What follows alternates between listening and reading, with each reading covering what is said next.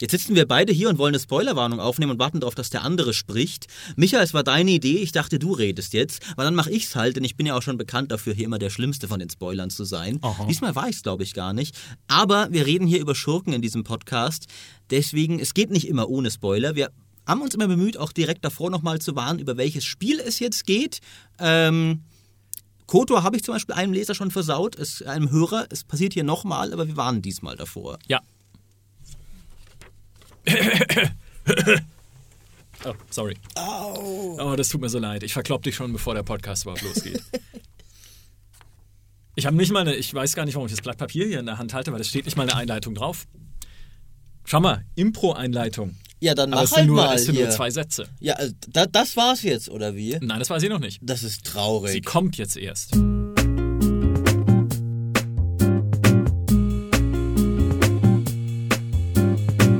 Battle Royale des Bösen ist Handsome Jack aus Borderlands 2 wirklich der beste Schurke aller Zeiten, wie manche Leute sagen? Oder gibt es noch viel schlimmere Bösewichte? Darum soll es heute gehen. Ohne große Umschweife steigen wir direkt ein mit Maurice Weber. Ich finde ja, ich bin der beste Spieleschurke. Ja, stimme ich zu. Das war's. Die Battle Royale des Bösen ist entschieden. Sorry, Handsome Jack. Aber wir können vielleicht, äh, ich habe eine ganze Liste von Bösewichten vorbereitet. Es sind nicht 99, wie es eigentlich in der Battle Royale notwendig wäre, für die, also um dem, dem Genre gerecht zu werden, aber es sind einige, die wir jetzt nach und nach mit Handsome Jack vergleichen werden. Die Regel lautet, dass falls Handsome Jack gegen einen dieser Bösewichte verlieren würde, weil der Schwierigkeitsgrad steigt jetzt langsam an, ich fange an hier mit so den totalen Deppen wie Team Rocket in Pokémon, also die schlägt jeder und dann steigert sich aber stufenweise. Äh, wenn Handsome Jack verlieren würde, ist er aus dem Rennen und der Kandidat, gegen den er verloren hat, also der Gewinner dann an der Stelle, ist der weitere Krösus und unser weiterer Muss sich dann gegen die anderen, die du aufgeschrieben hast, durchsetzen. Richtig. Und wir fangen mit Handsome Jack an, hauptsächlich, weil Borderlands 3 uns halt nochmal dran erinnert hat, wie cool der war, weil die neuen Schurken da drin halt so unglaublich lahm waren im Vergleich. Ja. Und es ist ja tatsächlich so, dass wenn man Leute nach den besten Spieleschurken fragt, ich habe ein bisschen im Büro auch rumgefragt, äh, dann war da Handsome Jack, wurde durchaus des Öfteren genannt. Der Ja. ist äh, da immer ein starker Kandidat ähm, und ist eben jetzt gerade wieder sehr präsent. Äh, eher deswegen, weil er mangelt. Äh, und da haben wir uns dann gedacht, ich habe eigentlich nur gedacht, reden wir doch über die besten Schurken. Und dann kam Micha, nee, ich habe da diese Idee. Lass uns ein Battle draus machen. Ja. Und das machen wir jetzt. Also Micha, was ist dein erster Schurke? Mein erster Schurke ist, wir fangen ganz leicht an. Kane aus Command and Conquer. Ist er besser als Handsome? Ist er überhaupt besser als irgendjemand? Ich- ich- Es ist, ganz interessant, dass wir bei leicht anfangen, aber trotzdem ist das ja schon ein recht ikonischer Spielecharakter. In der Tat. Ähm, aber halt wirklich immer so auf eine sehr, sehr trashige Art und Weise einfach. Also Kane Ja. ist ja eigentlich nach keinem Standard wirklich ein guter Charakter, außer dass er durchaus, dass es unterhaltsam ist, ihm zuzuschauen, weil Ja. Joe Kukin den halt wirklich witzig spielt. Das ist, äh, der hat dieses äh, Größenwahnsinnige, diese, also er hat, er finde ich schon das, so, so ein bisschen das Auftreten eines coolen Schurken, auf jeden Fall.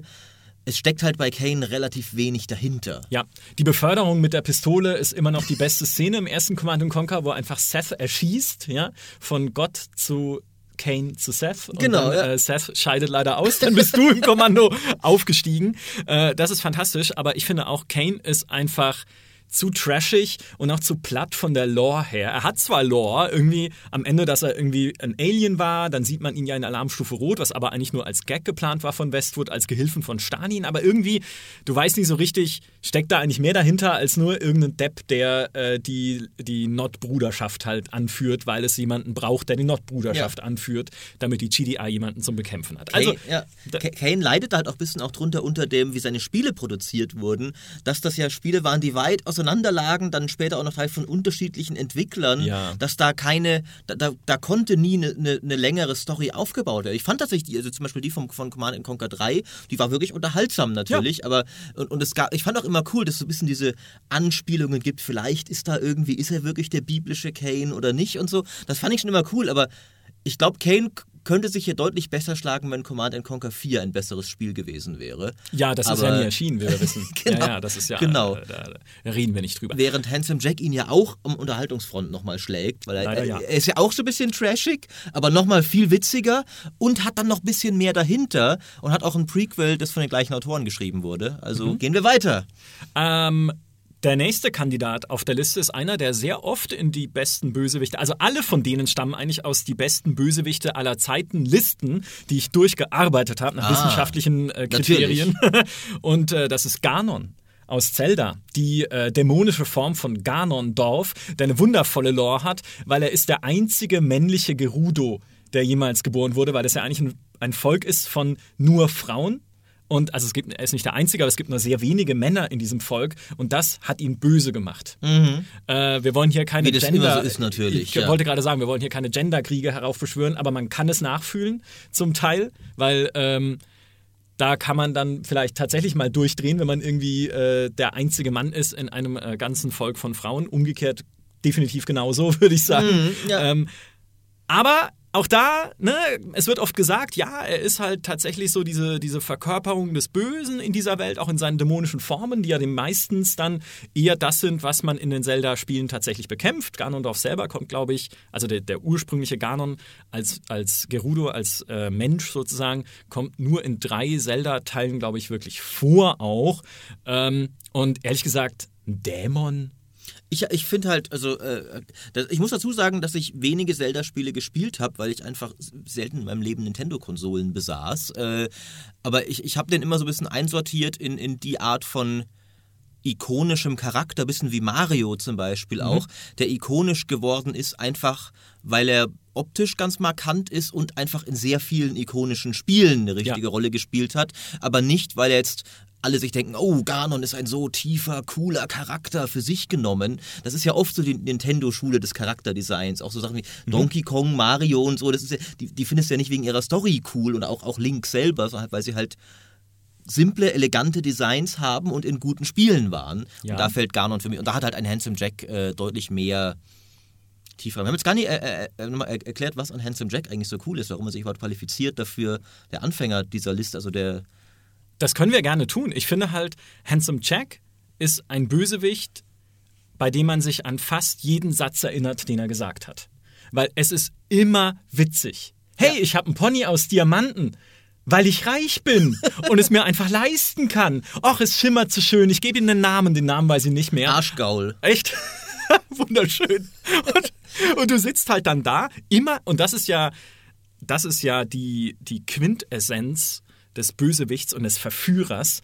Immer wenn er spricht, hörst du zu, weil du weißt, es wird gut. Ja, das stimmt. Also er hat sehr gut, er hat die Kunst des One-Liners gemeistert. Ich erinnere mich immer gern an die Quest, wo er sagt, weil er so reich ist, er gibt dir Geld dafür, wenn du dich selber umbringst.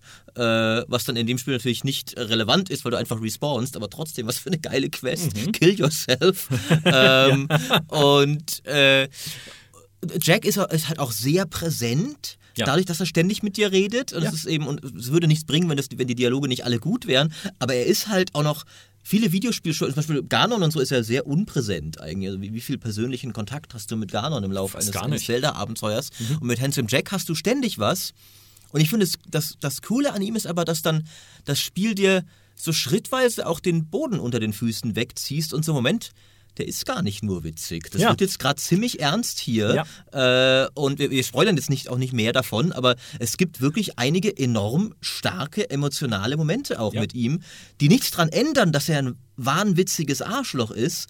Aber auch diese, ich finde auch diese, diese ganze Ansatz, dass er bis zum Ende darauf besteht, dass er der Held dieser Story ist. Man heißt, sagt man ja oft, ein guter Schurke ist der Held seiner Geschichte. Er sieht sich so. Ähm, also er ist gut geschrieben, er ist witzig, er ist bedrohlich, er ist präsent, erfüllt sehr viele Kriterien und, äh, und er ist auch nochmal, er ist auch durchaus äh, low-key markant designt, weil er halt diese Maske von seinem eigenen Gesicht nochmal, warum hat er eine Maske von seinem eigenen Gesicht Ja. über seinem Gesicht, fragst du dich immer, Ja. äh, und nennt sich dann auch noch Handsome, obwohl er eine Maske trägt. Ja, ist also, wunderbar. ja. Also wirklich, da stecken so viele Ebenen drin. Hebt ihn das von unserem nächsten Kandidaten ab? Von Bowser? Also Bowser ist ja noch, ist ja genau wie, wie noch schlimmer als Ganon, finde ich. Bowser hat ja Bowser finde ich nicht mal cool. Also ba Bowser finde ich profitiert allein, aber mag auch daran liegen, dass ich die, die Mario-Ästhetik hat mir jetzt nie was gesagt. Wie gesagt, kein Nintendo-Jünger hier. Meine Eltern sind schuld, die haben mir keine Konsolen gegönnt früher.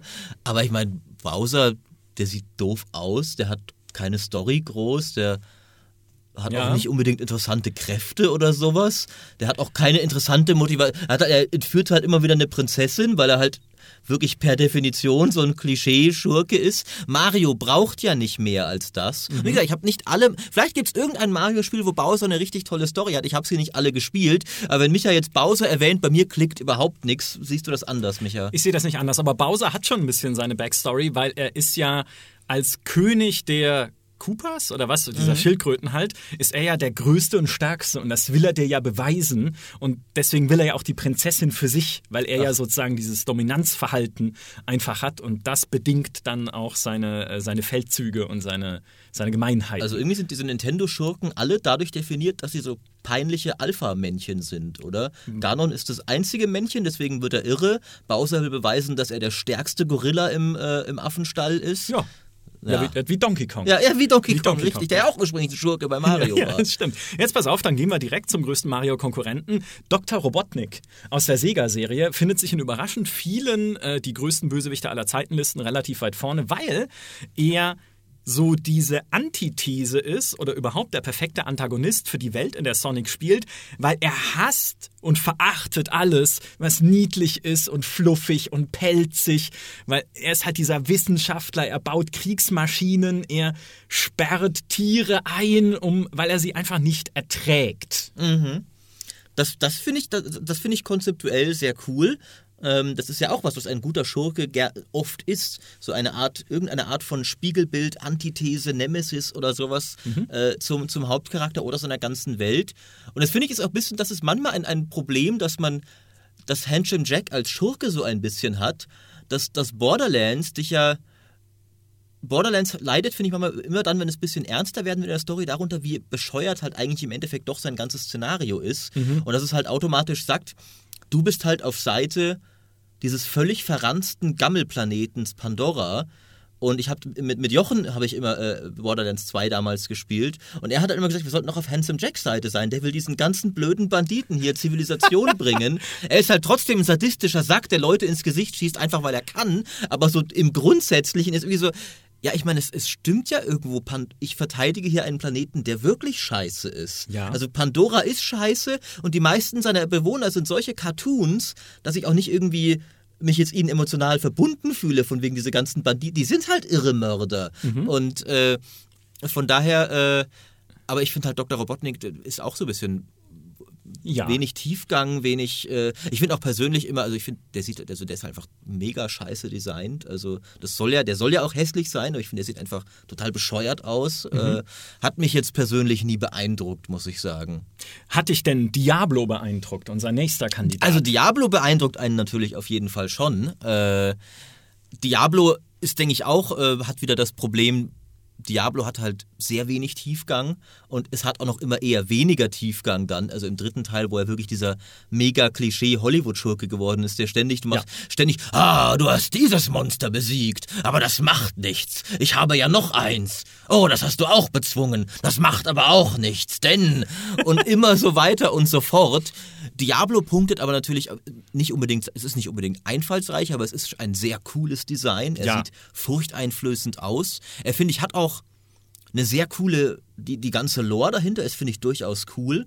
Dass das Diablo ja auch, was ich, was ich auch mag an ihm, dass er erstmal ja so ein, ein, ein auf den ersten Blick so ein Dämon der rohen Gewalt ist, aber in der Backstory ist er ja durchaus auch ziemlich smart äh, und ziemlich hinterhältig äh, und ist ja eben auch eben der, der, der Herr der Furcht, des, äh, des Schreckens, äh, was ja wirklich ein, ein psychologisches Phänomen ist. Ja. Und er funktioniert für die Art von Spiel, die er ist, einfach sehr gut. Weil auch wenn du im ersten Diablo zum ersten Mal da reingehst und er kommt auf dich zu und macht dich einfach platt, das ist halt ein Panikmoment. Ja. Es ist genau der Schrecken. Also du hast das beim ersten Mal in Diablo, wenn du in die Butcherkammer gehst und er kommt einfach und hackt dich tot, und ehe du schaust, was passiert ist.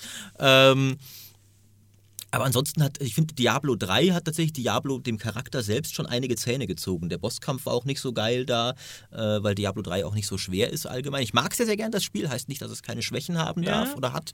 Ähm, Also Diablo ordne ich tatsächlich auch so ein bisschen in diese, in diese Ganon-Kategorie ein. Der ist Ja. ikonisch, auch test, teilweise ein, der gleiche Schurke in einem schlechteren Hack and Slay, das spielerisch schlechter ist, wäre nicht legendär. Er ist legendär, weil sein Spiel legendär ist. Ja, das mag durchaus. Nee, nee, stimmt nicht. Es gilt nicht für den nächsten Schurken auf der Liste, der eigentlich gar kein Oberbösewicht ist, aber es ist Pyramid Head aus Silent Hill 2, der auch in sehr vielen Listen auftaucht, einfach wegen des ikonischen Designs, weil er diese, diesen Pyramidenkopf hat, diesen in Eisen eingeschweißten, kein Gesicht, ja, und dann irgendwie auf dich zustürmt und äh, dich umbringen möchte. Das ist ja der, der pure Schrecken. Ja? Mhm, also wenn stimmt, dieses ja. Viech zum ersten Mal kommt, du drehst durch vor dem Monitor, aber er hat natürlich jetzt auch nicht viel Persönlichkeit und nicht viel Lore dahinter, so Ja. wirklich.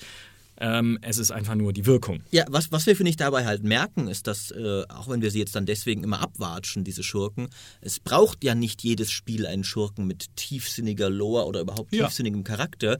Pyramid Head entfaltet die Wirkung, die er für sein Spiel braucht. Er ist ein Horrorbösewicht. Ein Horrorbösewicht, die sind eigentlich ja sogar relativ selten wirklich tief oder sowas. Oh, da kommen wir noch zu Da anderen. kommen wir noch dazu. Da aber, kommen wir noch zu anderen. Aber auch in Filmen oder sowas, auch ist ja wirklich sehr oft einfach, es gibt halt dieses Monster, Viech, Ja. was auch immer, Scream, Freddy Krüger, sonst was, es gibt's halt und es bringt jetzt Leute um und du hast Angst davor.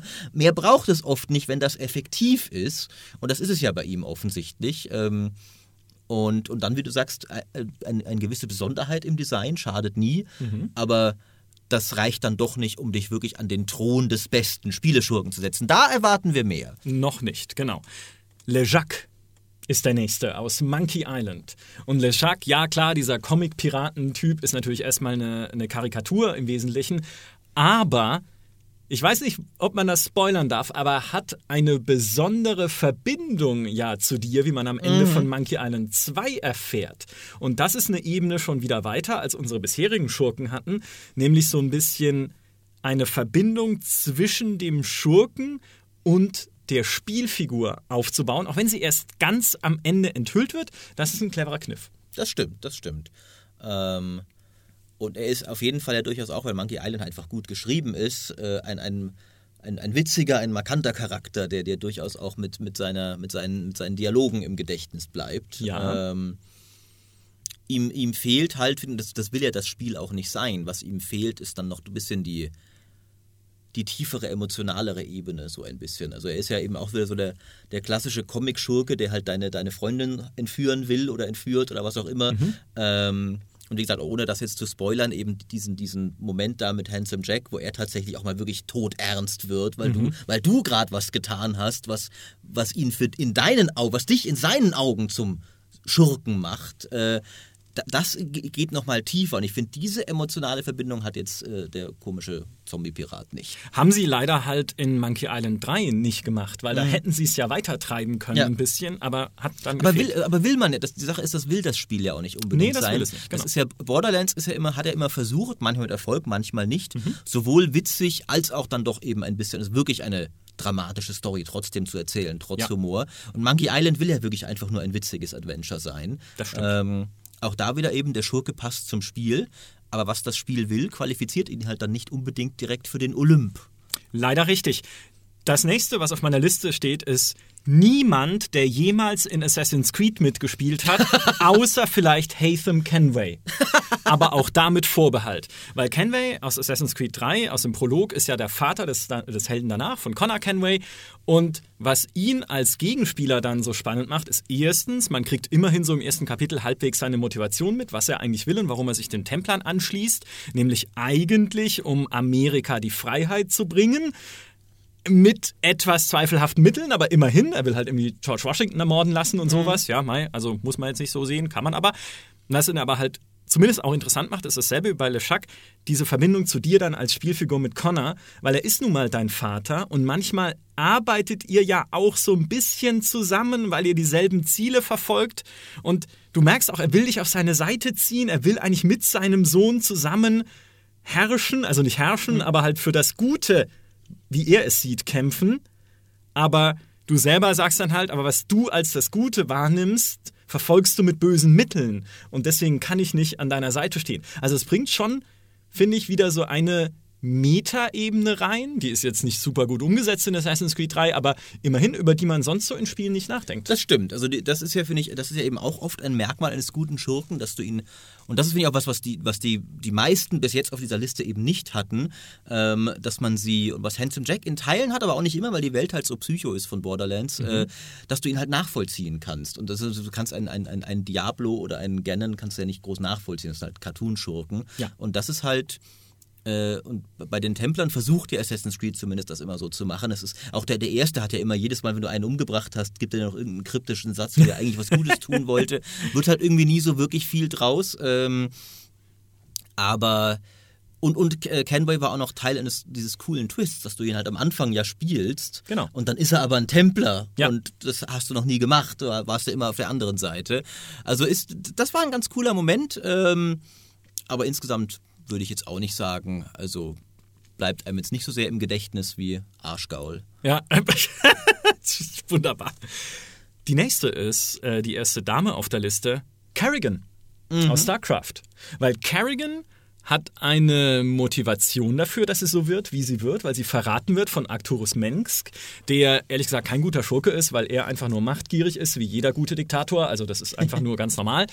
Ähm, aber er lässt sie halt zurück, opfert sie den Zerg für seine eigenen finsteren Pläne, die Zerg zu instrumentalisieren, um seine terranischen Gegenspieler zu vernichten. Und äh, hat aber nicht damit gerechnet, dass sie von den Zerg dann quasi übernommen und neu geboren wird als Königin der Klingen, als diese sich dann auf einen Rachefeldzug begibt gegen Arcturus. Da finde ich, na, ist auch schon wieder. Diese Motivation könnte ich gut nachvollziehen, würde mir genauso gehen. Ne? Wenn mich Ja. jemand irgendwie im Stich lässt, sage ich auch, dann hole ich halt meinen Monsterschwarm und trete ihm in den Hintern. Ja? Und ähm, das Besondere an Kerrigan ist natürlich auch, man spielt ja mit ihr dann auch und verkörpert sie selbst in der Zerg-Kampagne und später auch in Blood War und äh, insbesondere auch in StarCraft 2. Und du merkst ja auch da, vor allem in StarCraft 2, nachdem sie ja dann irgendwie gerettet und irgendwie auch von den allerfinsternsten Gedanken gesäubert wurde. Entschuldigung. Gesundheit. Wir können es diesmal leider nicht rausschneiden, weil wenn jemand ein Mikro auf, das ist live, Ich habe gerade versucht, das so lange zurückzuhalten, bis du eine Pause in den Sätzen hast, aber Es gibt keine Pause nee, in meinen es, es, Sätzen. gibt, das ist ja das Problem, es ist bei uns beiden so. genau. So, und ähm, als Kerrigan dann quasi geläutert wurde in StarCraft 2, versteht man sie auch noch besser, weil sie möchte halt ihrem Schwarm aus Killermonstern eine Zukunft geben und einen Platz in diesem Universum, wo sie jeder nur hasst. Das hat für mich tatsächlich nicht ganz so gut funktioniert. Ich fand, am Ende war es irgendwie eher sonderbar, wie oft sie jetzt irgendwie rumgeflipfloppt ist. So von wegen, also stimmt auch, es ja. ist ja, es kann, es ist ja durchaus kann Teil eines guten Schurken sein, haben wir schon gesagt, dass nicht ganz klar ist, wie böse ist er wirklich, hat er vielleicht ein gutes Ziel. Kerrigan macht das ja nochmal komplizierter, dadurch, dass du sie ja oft selber spielst. Ja. Dann in dem Moment ist sie ja nach, zumindest nach klassischer Definition, kann sie gar nicht der Schurke sein, weil du spielst ja den Schurken sozusagen. Ähm, äh, wenn man jetzt nach reiner Rollendefinition eben geht.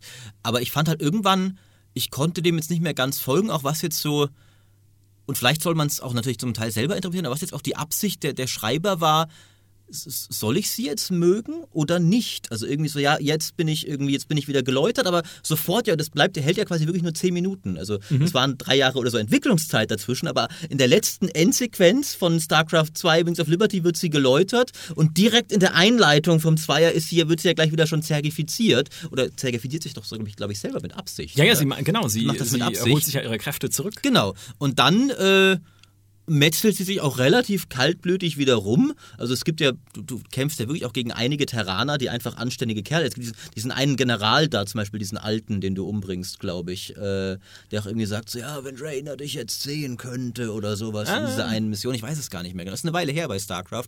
Aber es war so ein bisschen, und, und dann soll ich sie jetzt wieder verstehen, aber dann ist sie wieder eine Massenmörderin, aber dann liebt sie ihn doch, dann ist sie doch eine Massenmörderin und dann rettet sie doch das Universum am Ende, weil es immer so prophezeit war irgendwie. Ähm, also mir war der Charakter, also ist eine coole Figur und auch viele coole Ideen und so.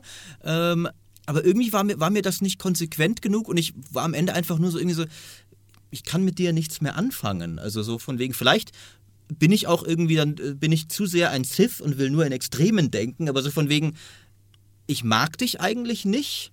Ich mag dich aber auch nicht nicht. So von wegen, ich weiß einfach nicht so, du Schrödingers Schurke irgendwie. Ja. Ähm, fand das sehr komisch mit Kerrigan. Die ist nicht schlecht. Ähm, aber in dem Fall würde ich tatsächlich Handsome Jack einfach aufgrund des konsistenten Writings weiterkommen lassen. Ich finde, er hat einfach als Charakter einen stringenteren Bogen verfolgt, der besser funktioniert hat. Das ist legitim. Müssen wir über Arthas sprechen? Arthas. Arthas ist tatsächlich für mich ein Schurke, der tatsächlich überhaupt nicht funktioniert. Ja, für mich auch. ähm, und zwar, also was man erstmal sagen muss, ich bin in dieser Hinsicht ein einfacher Mann. Mit diesem Design kriegst du mich immer. Also äh, mit, mit dem, dem Sauron-Charakter halt bin ich immer sofort dabei, sieht immer geil aus, muss nicht kreativ sein, ist mir Schnurz, sieht mhm. sau cool aus. Äh, äh, ich bin damals Herr der Ringe verfallen, ich war glaube ich zehn oder sowas, in den ersten drei Minuten kommt dieser Kerl und metzelt sich mit seinem Morgenstern ein Schwinger nach dem anderen, zehn Leute fliegen weg und ich wusste, okay, das wird eine geile Filmserie. Bevor ich irgendwie tiefer in die Welt von Tolkien eingestiegen bin, war es Sauron, der mich gekriegt hat. Ähm, was ich bei Arthas so saublöd fand, war die eine ich finde ihn super cool im Lauf der Menschenkampagne, weil ich das super interessant finde, wie er halt immer zu weiteren Extremen getrieben ja. wird. Das ist super cool, bis er dann das Schwert nimmt und jetzt ist er einfach nur noch besessen. Ja. Weil ab dann hat er keinen Tiefgang mehr. Und ich finde das total schade. Ich hätte es viel cooler gefunden, wenn er auch als Untoter immer, ich meine, er ist ja nicht formell untot, also er ist halt der Anführer der Untoten, aber wenn er immer noch irgendwie denken würde,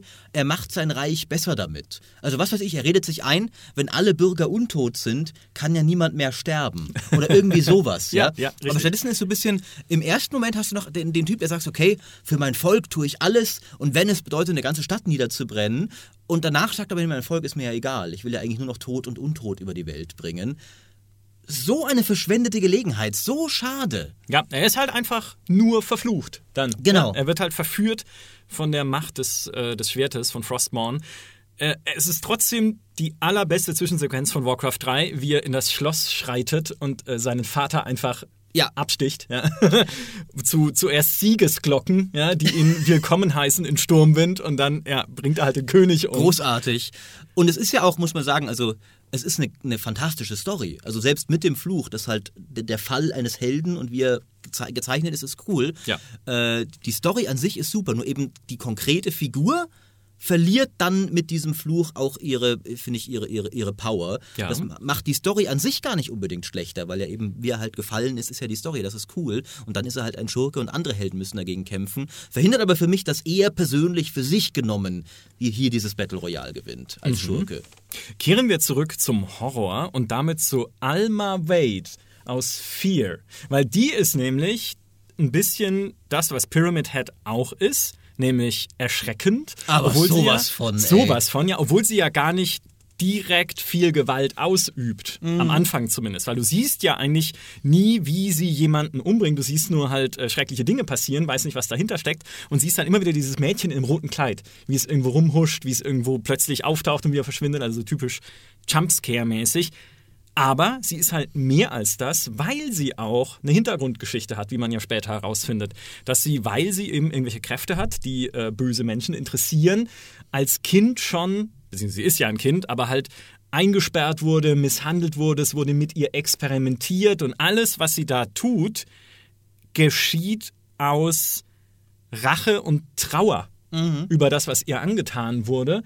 Ähm, und das finde ich ist auch eine spannende Ebene und bei ihr in dem Sinne auch konsequenter umgesetzt als bei einer Kerrigan. Ja. Zum Beispiel. Und ich also da muss man auch sagen, finde ich Alma, und da sind wir wieder eben bei Wirkung, richtiger Schurke fürs richtige Spiel. Alma ist unglaublich effektiv als Schurkin, weil sie ja. wirklich Sie ist mega creepy, sie ist wirklich angsteinflößend. Und ich bin eigentlich jemand, ich, weder Horror noch Shooter sind ja Sachen, die ich sonst groß mag. Vier fand ich aber einfach cool. Das war ja. ein richtig cooles Spiel, das habe ich gerne gespielt. Das hatte, war unglaublich atmosphärisch und, äh, und gleichzeitig macht sie dich halt auch eben schon auch immer neugierig. Was, was steckt denn dahinter? Weil offensichtlich mhm. ist ja so von wegen, da, da, muss ja irgendwas passiert sein, dass sie so ist, wie sie ist. Ja. Ähm, was für mich gegen sie spricht, ist, dass sie trotzdem schon ein hartes Klischee ist. Also das, das creepy Horrormädchen, es ist Okay. wirklich nichts Neues. Das stimmt. Und, und auch die Backstory, so von wegen, dass da Experimente an dir durchgeführt, das ist so oft, sind es doch irgendwelche irren Wissenschaftler. Jetzt gerade wieder, ne, Stranger Things, äh, Mhm. das ja ein, bewusst eine Serie ist, die sich auf nostalgische Story-Wendungen verlässt, benutzt genau das, natürlich, weil es so klassisch ist. Mhm. Ähm, das macht es nicht unbedingt schlecht. Ähm, und ich meine, in- auf den ersten Blick ist der Handsome Jack auch irgendwie so ein Klischee. Er ist halt so dieser reiche Bonze und so. Aber die Art, wie er geschrieben ist, die Dialoge von ihm, waren trotzdem, okay, also ich habe sehr selten, also mir fällt jetzt wenig ein, was ähnlich ist wie Ja, er das stimmt. in seiner Konzeption, also in seiner Gesamtart. Ähm, Mhm. Dass halt dein Gegner ein reicher Konzernboss ist, ist eine Sache, aber so das Gesamtkonglomerat von Handsome Jack, also wie er sich verhält, wie er klingt, seine, seine, seine Art von Humor und so, die waren origineller als Alma, finde ich. Auch wenn man sagen muss, also er macht dir natürlich, er, er macht dir weniger Angst als Alma. Also, Das stimmt. Wenn ich entscheiden müsste, wem ich in der dunklen Ecke begegnen muss, ja. hey Jack, yo! Ja. Oh, richtig. Äh, eines bei Alma habe ich noch vergessen. Äh, sie hat nämlich auch eine Verbindung zu deiner Spielfigur. Aber die erschien mir immer sehr konstruiert. Jetzt ohne sie spoilern zu wollen, aber das, äh, da habe ich immer gedacht, hä? Erstens braucht es die Ebene nicht, weil ich brauche keine Verbindung zu dem Gruselmädchen, was mir da irgendwie erscheint. Äh, und zweitens war es halt irgendwie, weiß nicht, es war um so viele Ecken dann, das, ja, dachte ich mir so, das passt irgendwie nicht rein. Nun ja. Ja. Jedenfalls, der nächste auf der Liste ist President Eden aus der Fallout-Serie. President Eden, der, wie sich in äh, Fallout 3 herausstellt, ein Computer ist. Also eine KI, die deren Ziel eigentlich darin besteht, die Vereinigten Staaten zu regieren, die es halt nicht mehr gibt, weil sie in einem Atomkrieg untergegangen sind. Aber trotzdem bringt er mit seinen IDs, also auch mit diesen Botschaft-Robotern, die in der Gegend rumfliegen und patriotische Slogans verteilen, versucht er halt Ordnung in das Chaos zu bringen. Aber natürlich vergebens, weil Was eine saukoole Idee mehr. ist. Ja, also da können wir sagen, ich meine, die, die, durchgedrehte KI ist erstmal in sich natürlich auch ein Klischee, aber trotzdem, da kann man ja damit, also wie sie durchgedreht ist, kann man ja mal anders machen. Und das finde ich in dem Fall eine sehr coole und originelle Idee, dass sie Ja. eben Präsident sein will von einem Land, das es nicht mehr gibt. Und was machst du als KI dann? Ja? Ja. Das finde ich wirklich cool. Ähm, war halt nicht, also was man sagen muss leider, es war nicht wirklich gut umgesetzt.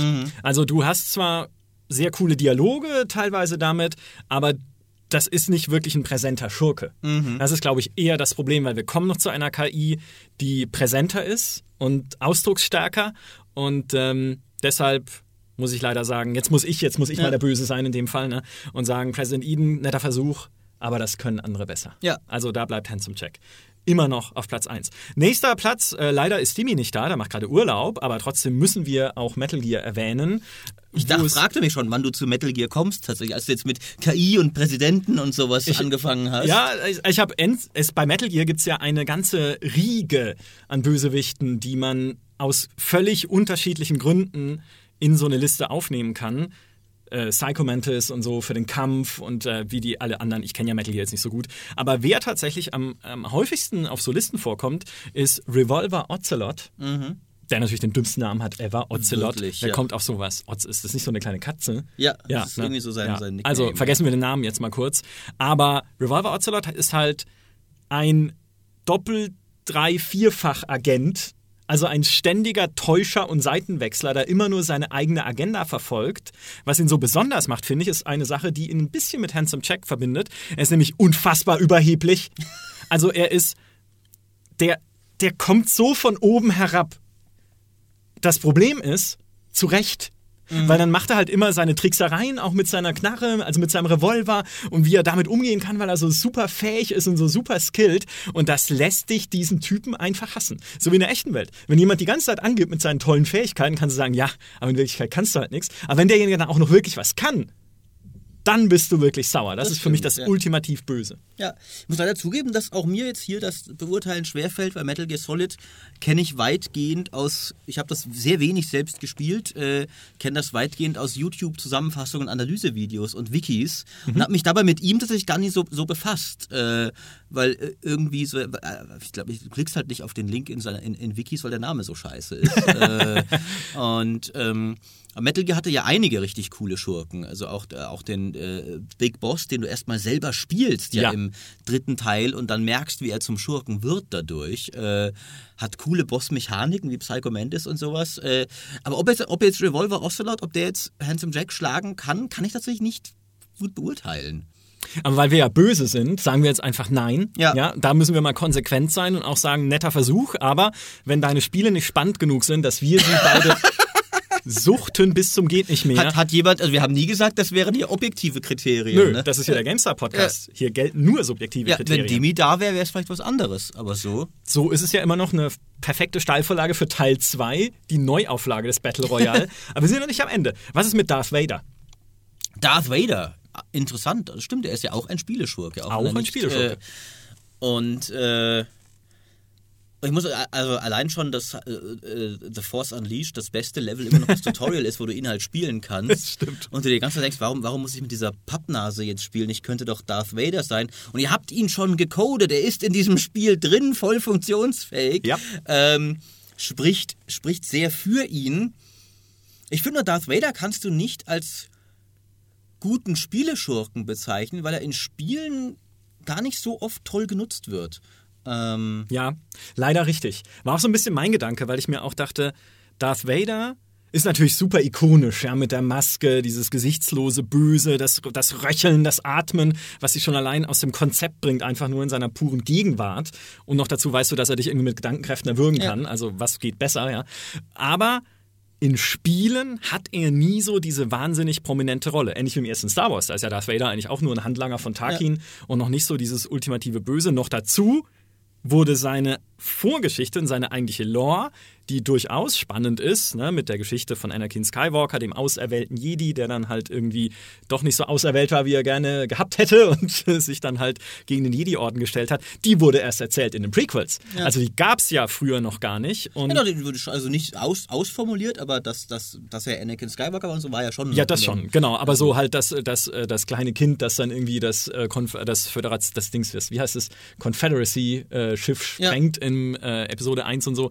Genau, das gab es ja erst später. Und es hat ihm ja eher geschadet, muss man sagen. Ja, weil die das Story meine halt ich. nicht so gut erzählt war. Genau. Ähm, in Spielen ist halt äh, auch ein- in Spielen ist halt sehr oft seine Backstory wird einfach komplett ausgeklammert und ist halt einfach nur, ich meine, oft sind es ja auch allein schon dann Multiplayer-Spiele. Also halt in Battlefront ist er halt ein imperialer Held und Ja. sowas. Ähm, in vielen tritt er auch gar nicht auf. Ich glaube, ich ist glaube ich in keinem Jedi Knight zum Beispiel. Ich weiß, ich weiß auch gar nicht, wann Jedi Knight spielt, relativ zu, zum imperialen Zeitalter. Ich glaube, manche spielen nur danach, ich weiß nicht, ob alle danach spielen, äh, weil zumindest äh, Jedi Knight 3 spielt ja in Luke's Jedi-Akademie, die ist ja Stimmt. dann erst danach. Ähm, und da müsste jetzt Dimi da sein, er kennt sich mit Jedi Knight gut aus. Ähm, in Force Unleashed im ersten war Vader aber tatsächlich sehr cool, weil da hat man ihn auch wirklich noch ein bisschen als, als Strippenzieher erlebt, der... Äh, der wirklich auch, finde ich, meiner Meinung nach einen coolen Plan hatte. Die Story ist jetzt, glaube ich, jetzt nicht mehr Kanon, aber es war eine coole Star Wars-Geschichte. Ja.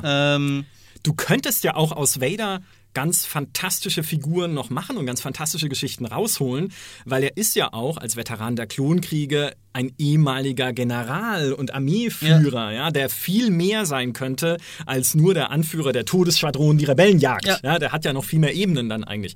Auch diese Versuche, was ja in dem, ähm, wie hieß es, Shadows of the Empire, in dem Buch, was die Brücke schlägt zwischen irgendwie Episode 4 und 5, ist ja wurscht, wie es heißt, auf jeden Fall, da geht es ja auch darum, wie er versucht, sich selbst zu heilen weil er ja natürlich entstellt wurde im letzten Duell mit Obi-Wan Kenobi und er sich dann so versucht, selbst Heilungskräfte beizubringen durch die Macht und halt, um seinen Körper wiederherzustellen und sowas. Also ganz viele Ebenen der Typ, nur leider lebt er sie in Spielen nicht aus. Ja. Schade. Mein Lieblings-Imperialer ist ja äh, Grand Admiral Thrawn. In der Tat. Ja, als großer Stratege. Wo man aber auch sagen muss, den hat mir Rebels versaut. Ja, Star Wars Rebels, Dankeschön. Eine wundervolle Figur, weggeschmissen als Bösewicht in dieser, also nicht so guten Serie zum Teil. Ja, also sie hatte schon, also Rebels hat ein paar coole Momente, aber eigentlich hätte mit Thrawn Darth Vader tatsächlich vor allem auch. auch Also mit Darth, ja, mit Darth Vader und Ahsoka nochmal und so.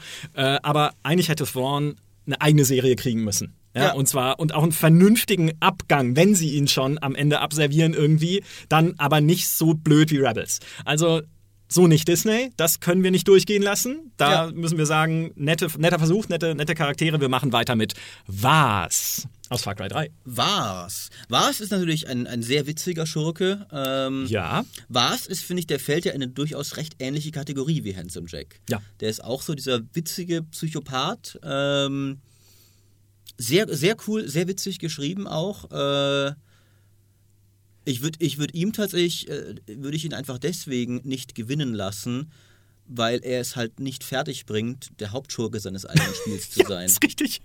Und er hätte es sein sollen, weil danach kommt ja nichts mehr nach, was ähnlich gut ist. Ja. Aber er ist halt, man muss halt mal sagen, also wenn, wenn er gegen Handsome Jack im Battle Royale antreten würde, du bist Handlanger von irgendwie einem Inseldrittel oder sowas und Mhm. der andere, ja, ich schieß dich einfach mit meiner Weltraumstation ab, ne, deine ganze Insel brenne ich weg. Ja. Äh, gewinnst du halt einfach nicht was. Äh, und dadurch ist er halt auch weniger präsent, weil er wirklich das, das weiß man, glaube ich, oft gar nicht, wenn man Far Cry 3 selber nicht gespielt hat, weil er so präsent ist in der Diskussion, in dem Spiel auch auf dem Cover ist. Aber er ist ja eigentlich auch gar nicht die ganze Zeit dabei und so. Also er ist ja letztlich dann doch ein, also er ist schon ein wichtiger Schurke, aber er ist nicht der Hauptschurke. Leider ja. Also ich finde, ich find, war es auch selber eigentlich spannend, weil er, gerade wegen diesem Wahnsinn, den er ja verkörpert, und du hast schon das Gefühl, oder ich zumindest beim Spielen habe schon das Gefühl, das ist eine Art von Wahnsinn und diesem Ausleben von Macht, die es in der echten Welt durchaus geben könnte. Also wirklich dieses Gefühl zu haben, ich sitze jemandem gegenüber, der mich aus purer Lust umbringen könnte, weil er es kann. Ja. Und der das auch tut bei Leuten ja vor deinen Augen in Far Cry 3. Und das finde ich schon auf so eine reale Weise sehr, sehr gruselig. Also und auch sehr, sehr erschreckend. Das hat ihn echt zu einem guten Bösewicht gemacht. Was dann halt echt indiskutabel ist, ist der, der Kampf gegen ihn, wo du ja ihn quasi in einem Drogenrausch umbringst mit einem Quicktime-Event. Also das, das war, also Ubisoft, ja, ich weiß, ihr hört zu, das geht besser. Das stimmt, das stimmt. Äh, Ja. Witzigerweise macht Borderlands eine, eine wahres Anspielung, denn die Hyperion Wiederbelebungsstationen sagen ab und an, die ja eben per Definition dich immer wieder zurückbringen. Habe ich dir schon mal die Definition von Wahnsinn erzählt? Er hat den Satz, der, der Satz stammt ja nicht von ihm, aber er hat ihn berühmt gemacht, unter Spielern zumindest. Äh, der nächste ist direkt sein direkter Nachfolger, aber über den, äh, aber auch, ich kann, ich kann mehr reden, so aufgeregt hier. Aber auch über den sollten wir sprechen. Pagan Min. Pagan Min fand ich fantastisch und zwar absolut ausschließlich wegen dem geilen alternativen Ende, das es mit ihm gibt. Ich finde das. Äh, und da- das, das muss ich jetzt, glaube ich, spoilern, um drüber reden zu können. Leider also ich warne jetzt vorher, wenn ihr Far Cry 4 noch nicht gespielt habt, es mal spielen wollt. Es ist auch, wie gesagt, nicht das Hauptende der Story. Es ist das alternative Ende, das ihr nur, wenn dann auch mal zum Gag euch anschauen werdet. Aber es ist ein so geiler Twist, weil er lädt dich halt du, du gehst, gehst, gehst ja, glaube ich, dahin, um irgendwie die Asche deiner Mutter irgendwie wohin zu bringen. Genau. Und, und er überfällt deinen, deinen Truck, erschießt auch deinen Fahrer und sowas, aber ist dann mega Buddy-Buddy mit dir auf einmal und lädt dich zum Essen ein. Und du denkst halt, okay, das ist ein total Wahnsinniger. Und dann geht er kurz weg und sagt, warte hier. Ja, er Am foltert doch jemanden im ja, Keller genau, dann. irgendwie ja? sowas, ja. Oder, oder ich glaube, es wird im Hintergrund irgendwie geschossen. Er sagt, okay, ich muss mich kurz drum kümmern. Also er geht kurz weg und sagt, warte hier. Und dann sagt dir das Spiel, okay, fliehe.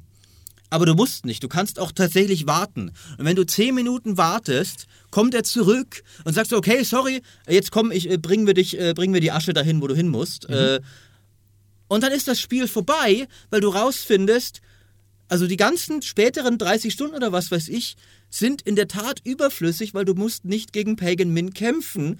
Er hatte tatsächlich die Wahrheit gesagt und ist nicht dein Feind. Ja.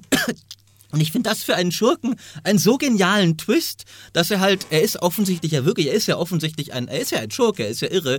Du findest halt später raus, dass die Rebellen, die sich dann gegen ihn anschließen, die sind auch alle nicht unbedingt besser. Ja. Das ist auch ein bisschen, ist auch bisschen so eine Borderlands-Welt. Eigentlich auf dieser Insel sind eigentlich alle scheiße. Nee, ist, ja- ist ja keine Insel mehr jetzt, aber äh, Äh, in die, dieser- die, in diesem Berg, Bergland. Genau, ja. Bergland ist das diesmal. Sind irgendwie alle blöd äh, und deine Hauptfigur ist auch nicht viel besser. Mhm. Ähm, aber ich finde das halt, ich finde das halt so genial, dann äh, dir zu sagen, so ja, der, der Schurke, du hättest ihn auch einfach, also hättest einfach mal mit ihm ein Wörtchen wechseln können, dann wäre alles gut gegangen. Ja, es ist halt wirklich, das ist ja insgesamt in der Far Cry-Serie auch immer so ein bisschen ihr Leitmotiv, dass die Bösewichte natürlich verrückt sind, irre, brutal, skrupellos, aber dann haben sie doch irgendwo auch diese menschliche Seite, wo du denkst, ja, naja, eigentlich, ne, sie versuchen halt so Gepflogenheiten aufrechtzuerhalten, sie haben ein Gefolge, das sie gut behandeln und so und dieses, es ist halt diese, ja, wie so eine Banalität des Bösen auch Ja. wieder, ne? So, und haben ja manchmal sogar so- auch einfach recht. Also das gibt es ja manche Far Crys, wo wir eben oder auch so ein bisschen, ja, hättest, ihr hättet gar nicht kämpfen müssen. Die Sache ist, ich finde halt, das ist halt sein, sein stärkster Punkt. Ich würde ihn deswegen jetzt nicht, ich finde dann, wenn du dann stattdessen aber die, die 30 Stunden machst, ist er schon auch witzig und so, Ja. aber dann ist er nicht Top-Level-Schurkenmaterial. Guter Schurke, nicht der beste Schurke ever. Und aufgrund dieses einen Moments will ich ihn jetzt auch nicht unbedingt krönen. Aber das ist ein fantastischer Moment und das kann man festhalten. Also Pagan Min verliert für mich trotzdem, aber verliert mit viel Ehre. Er verliert mit Ehre. Vor allem, es gibt auch noch, man, man kennt auch noch das, ich, äh, das Bewerbungsgespräch von Troy Baker, wo er erzählt, wie er die Rolle bekommen hat. Und das ist fantastisch, weil er hat in einem anderen Spiel mal den Joker gespielt. Ah. Und dann haben sie ihm, äh, äh, oder, oder eine Fernsehserie oder so, ich weiß nicht. Troy Baker ist ja einer von diesen, Troy Baker und Nolan North sind zwei Synchronsprecher, die zusammen 50% aller männlichen Rollen in Videospielen sprechen. Äh, und sie haben ihm dann direkt, direkt irgendwie gesagt, so beim, beim, ähm, beim Bewerbungsgespräch, dass, dass sie nicht den Joker wollen. Und er so, ja, okay, ich bin ja Sprecher, ne, ich habe auch noch andere Rollen auf Lager. Und dann äh, hat er einfach improvisiert, den, den irren Schurken. Und, und dann äh, kam irgendwie eine, eine, eine Assistentin rein, die ihm ein Wasser hingestellt hat oder so. Er hat plötzlich einfach so angefangen, so, okay, who is this? What is this? What is happening now? Okay, I'm going to pull her face off and wear it as a hat. und dann waren sie so begeistert von seiner Improvisation als irrer Schurke, dass sie ihn eingestellt haben. Ach so, das war Improvisation. ich dachte, genau. so rede da nee, einfach. nee, der hat sich das, hat sich das on the spot ausgedacht. Super. Genau, also Pagan Min gut, aber nicht, äh, noch nicht auf dem Thron, finde Ja. ich. Ich, äh, wir sind ja eigentlich noch im besseren Mittelfeld, aber jetzt hast du ihn erwähnt, jetzt muss ich ihn auch tatsächlich anbringen, der Joker. Mhm. Weil auch den kennen wir aus Spielen, aus der Arkham-Serie natürlich bei Batman. Und wenn wir ehrlich sind, ist Handsome Jack nur eine Variante des Jokers. Das stimmt. so, jetzt. Der Joker hat für mich aber das gleiche Problem wie Darth Vader hat, dass seine besten Inkarnationen halt nicht in Spielen stattfanden. Ja. Und ich fand, also zum Beispiel, ich muss zugeben, also da, da muss ich jetzt wieder ein bisschen mit meinen, mit meinen äh, Unzulänglichkeiten, äh, ich habe äh, nur das erste Arkham-Spiel durchgespielt, weil das zweite mich so genervt hat mit seiner nutzlosen Open World. Und, im, und ich habe mir ja sagen lassen, im zweiten wird der Joker dann deutlich interessanter und relevanter. Im ersten war er ja eine mega Enttäuschung. Ja. Also vor allem auch wie du, der Bosskampf, dass er sich einfach irgendwie aufpumpt zu so einem so einem Riesenbrawler war das doch dann und dann ist es so ein generischer, gegen die hast du ja auch schon mehrfach gekämpft, gegen diese großen Schurken. Der Star von dem ersten Arkham-Spiel war Scarecrow, nicht der Joker als Schurke. Äh, und der Joker ist natürlich fantastisch. Er ist auch von Mark Hamill, witzigerweise, was ich immer, immer witzig finde, dass Luke Skywalker den Joker spricht. Ja. Äh, amüsiert mich jedes Mal. Ist, ist fantastisch, aber ich finde eben auch, äh, dass dass seine, seine, der Joker ist am besten nicht in Spielen. Ja. Ähm, und deswegen, allein schon auch würde ich ihn deswegen nicht, ich würde ihn ungern zum besten Spieleschurken wählen, weil ich finde, das wäre irgendwie eine Armutserklärung für Spiele, wenn wir sagen, ja, das, der beste Schurker, den unser, Genre, unser, unsere Kunstform zu bieten hat, ist äh, ein Abklatsch eines Comic- und Filmschurken. Ja, gar nicht so verkehrt. Es gibt ja eine äh, rein spielerische Variante des Jokers, das ist Kefka aus Final Fantasy VI, der ja auch so eine manische Narrenfigur ist, auch geschminkt, auch sehr unterschiedlich zu allen anderen Final Fantasy Schurken, die ja oft so, so dark und brooding und rachsüchtig und kalt, emotionslos sind, irgendwie unnahbar distanziert. Und äh, Kefka ist halt einfach nur irre und manisch. Er hasst das Leben, er hasst irgendwie Ordnung und Zivilisation, ist kompletter Nihilist. Er hat Spaß einfach am Töten und an Zerstörung und auch wirklich Spaß, also er lacht auch die ganze Zeit, wie der Joker. Fantastischer Charakter, viele sagen, der beste Final Fantasy Schurke, den es jemals gab. Aber er ist halt der Joker. Also ja, er hat schon noch ein bisschen ein äh, paar andere Ebenen und so, aber ich meine, ein Clown-Outfit. Wie offensichtlich kann man denn kopieren? Im Endkampf dann übrigens auch nochmal cool, da verwandelt er sich in so eine Art Todesengel. Auch tatsächlich sieht er dann recht ästhetisch aus, was ja mal was Besonderes ist für einen Schurken, dass du denkst, oh mein Gott, ich bekämpfe hier einen Engel. Ja, also das ist ja wohl nicht so das typische Bild, was man von einem Schurken hat. Also das gibt Bonuspunkte. Aber so was sein ganzes manisches Verhalten angeht, ist er doch ich kenn, das ist wahrscheinlich super ketzerisch jetzt. Alle Final Fantasy Fans, die uns zuhören, werden mich jetzt verachten und äh, sonst wohin wünschen. Aber ich finde, das ist mir zu nah dran an dieser Joker-Figur. Finde ich auch voll nachvollziehbar, ja. Ja. Also, wir geben hier Punkte für Originalität und nicht für Abklatsch. So, was ist mit Andrew Ryan? Andrew Ryan ist da. da jetzt wird es tatsächlich allmählich schwierig. Ja. Jetzt wird es wirklich schwierig, weil der ist sehr, sehr gut. Ja. Der ist natürlich, er ist nicht witzig, in keiner, in keiner Form. Und, äh, aber er hat sonst, finde ich, ist er Jack in sehr vieler Hinsicht eigentlich durchaus ähnlich. Er ist auch so ein, ein reicher Businessmensch, der sein eigenes Utopia erschaffen will und seine eigene komische, verkorkste Philosophie hat. Er ist auch sehr präsent. Nicht ganz so wie Jack, aber du findest ja immer Audiologs mit ihm. Ähm, ist Teil eines fantastischen Twists. Ähm, schwächelt nur halt ein bisschen, ist ja auch Teil der Story in dem Fall. Er ist halt eigentlich als ich weiß gar nicht, ob man ihn noch groß als den Schurken bezeichnen kann, weil er ist ja eigentlich total ineffektiv. Ja. Er, er macht ja nichts. Äh, nicht nur, dass er keinen gescheiten Bosskampf hat, sondern auch, als du kommst, ist seine Stadt ja schon gefallen. Also ist ja, glaube ich, ich glaube, ab und an hättest du dir schon irgendwie ein paar Irre auf den Hals oder so, aber es ist nicht so, dass irgendwie du die ganze Zeit quasi gegen ihn kämpfst. Du kämpfst dich oft auch einfach durch die Ruinen seines Mhm. Utopia. Ähm, Ja, ist, ist, aber, ist aber trotzdem ein sehr, sehr guter ähm, und Antagonist. Also es ist tatsächlich, es ist wirklich eine knappe Sache, aber ich kann dir voll zustimmen. Ich empfinde Andrew Ryan nicht als den Schurken von Bioshock. Weil ja, er ist halt dieser Ultrakapitalist, dieser Neoliberale, der sagt, dem Menschen steht zu, was er sich selbst erarbeitet und wer nicht arbeitet, hat nichts verdient. Und jetzt baue ich meine Stadt auf dem Meeresgrund, wo alles so läuft, wie ich es möchte und wie es meiner Philosophie entspricht. Und er sagt wundervolle Sätze in diesem Spiel, fantastische Audiologs, die du kriegst, fantastische Durchsagen von ihm, wie er auch diese Ideologie weiterträgt und verteidigt. Also auch ein fantastischer Redner. Aber eigentlich ist er nicht der Böse. Eigentlich ist der Böse Atlas. Ja. Und Atlas ist ein Depp.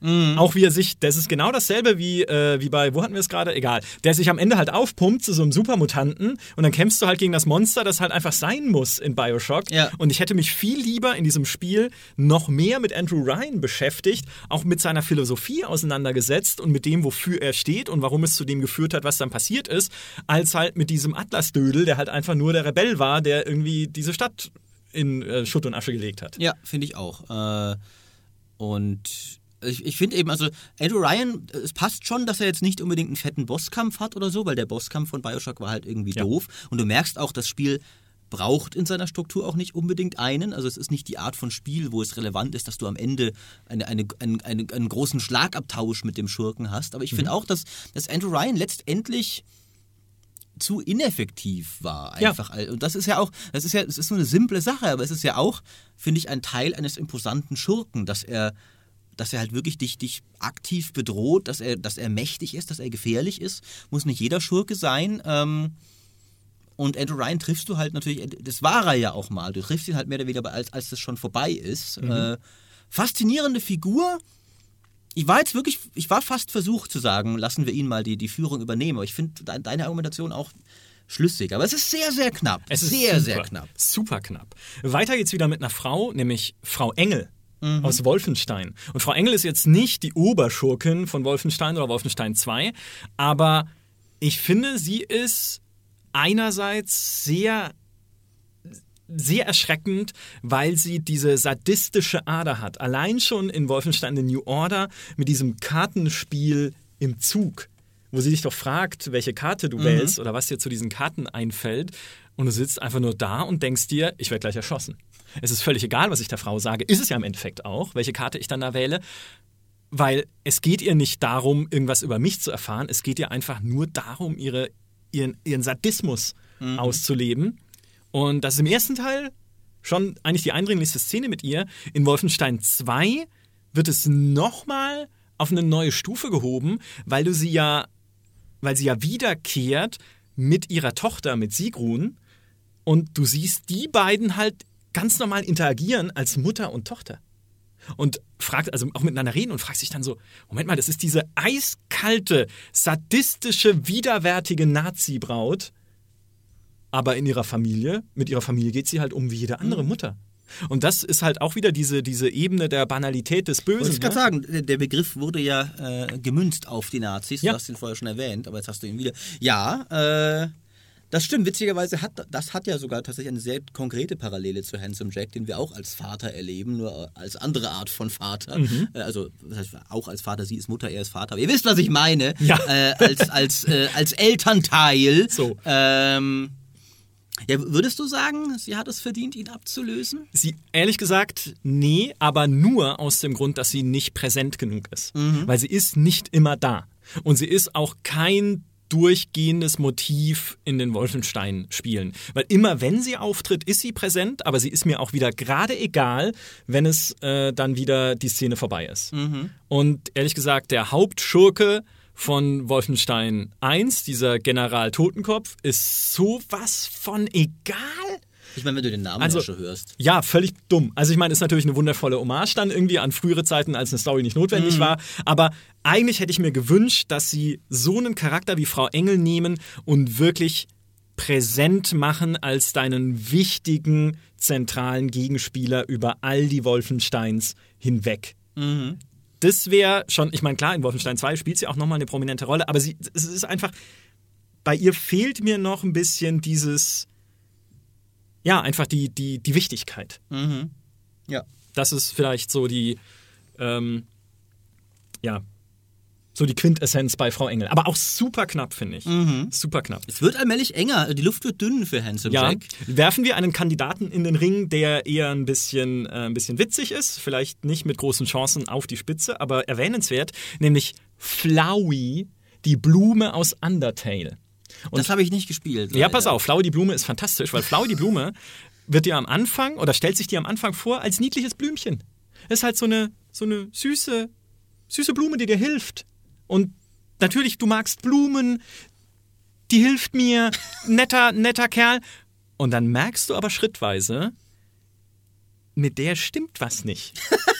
Und die ist nicht so nett, wie sie scheint. Und immer nur so am Anfang so Andeutungen und immer mehr entspinnt sich dann, dass diese Blume eigentlich absolut sinister ist und nur das Ungute will. Es steckt auch noch ein bisschen Gutes in ihr, aber vielleicht jetzt nicht der allerbeste Bösewicht an der Stelle. Was Flowey aber gut kann, ist die vierte Wand durchbrechen. Und die kann halt in deine Safe Games reinschauen und gucken, was du getan hast und dich drauf ansprechen und so. Und die weiß auch, was du halt, also wirklich dich als Spieler und nicht die Spielfigur. Ah, die checkt auch Safe Games von anderen Spieldurchläufen, oder wie? Ich glaube ja. Also ich weiß nicht Okay. genau, was sie, also ich habe mich nicht so genau eingelesen dann, was sie alles ausliest, aber sie spricht halt, hey, du hast doch hier das und das gerettet. Was war das eine gute? Weiß ich nicht mehr genau. Aber jedenfalls, dieses Durchbrechen der vierten Wand ist eine spannende Ebene nochmal, die so einen Schurken besonders machen kann, weil es damit halt auch dich direkt vor dem Bildschirm berührt. Das würde ich mir so viel öfter wünschen, dass Spiele das hinkriegen. Das macht ja auch der vorher erwähnte Psycho Mantis, der macht das ja auch. Der konnte ja auch, glaube ich, Safe Games auslesen Mhm.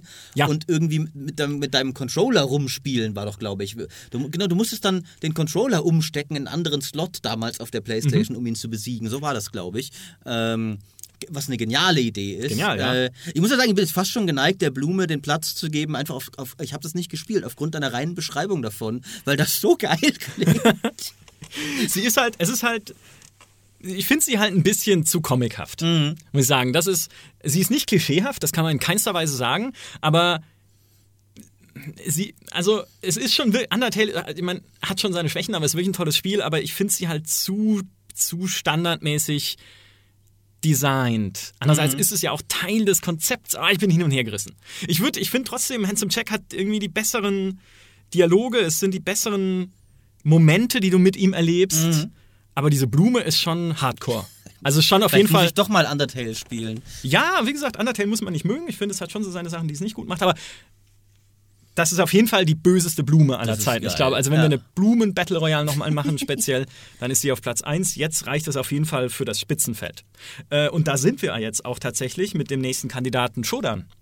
Aus System Shock. Und Shodan ist deswegen auch vorhin President Eden. Ja, tolle KI, aber Shodan ist die KI. Das ist der wahnsinnige Supercomputer. Und was Shodan so spannend macht, ist nicht unbedingt die eigentliche Motivation, die dieser Computer hat, halt irgendwie sich selber ähm, derart überlegen zu fühlen, dass man oder dass, dass die KI glaubt, die besseren Lebewesen erschaffen zu können als Menschen. Was ja natürlich eine tolle Motivation ist. Ja, ich, der Supercomputer, sage jetzt, Menschen sind minderwertig und ich baue meine eigenen besseren Lebewesen. Schon ganz cool.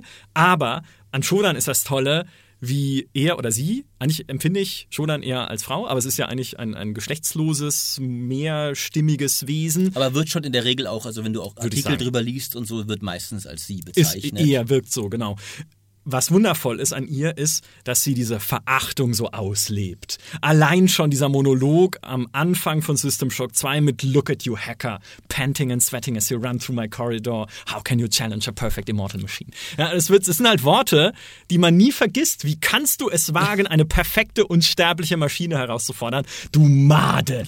Und damit kennst du deinen Platz. Ja. Und noch dazu verarscht sie dich ja über die komplette Hälfte von System Shock 2, weil du denkst, sie ist die nette Dr. Polito, die irgendwo festsitzt und die ich retten muss. Und dann kommst du in das Zimmer und siehst, Dr. Polito hat sich vor Wochen erschossen oder vor Tagen oder so. Und wer mich in Wirklichkeit hier durch die Gegend geführt hat, ist dieser durchgeknallte Computer, der noch dazu die Frechheit besitzt, mich gleichzeitig zu verachten und zu verlangen, dass ich ihm helfe, Ja. seine irrsinnige Mission zu erfüllen. Muss auch sagen, also neben dem, äh, dem äh, Sauron-artigen Superschurken sind äh, irrwitzige KIs und Droiden ein, eine weitere Sache, mit der man mich immer sehr leicht kriegt. Ich muss auch die ganze Zeit jetzt an, an HK47 denken, Ja. der nur auf diese Liste nicht ist, weil er mit dir zusammen ja arbeitet, mit seinen Fleischsäcken. Mhm. Ähm, aber da, das äh, ist immer einfach, das ist, das ist gute Unterhaltung, das ist witzig, das ist cool, äh, ist sehr charismatisch auf jeden Fall. Ja. Dadurch ja auch präsent. Ähm, Würdest du wie würdest du sie in Sachen Tiefgang bewerten?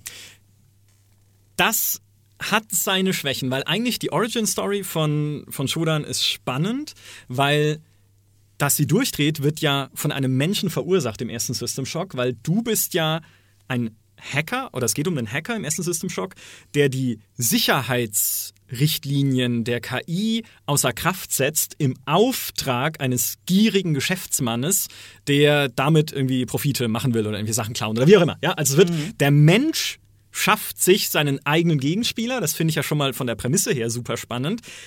Das Problem ist ein bisschen, dass Shodan in dem, was die KI erreichen möchte, so nicht komplett greifbar ist. Weil in System Shock 2 will sie ja irgendwie diesen Hyperraumantrieb dieses Raumschiffs, der von Braun, dazu verwenden, die echte Welt sozusagen zu verschmelzen mit ihrem Cyberspace.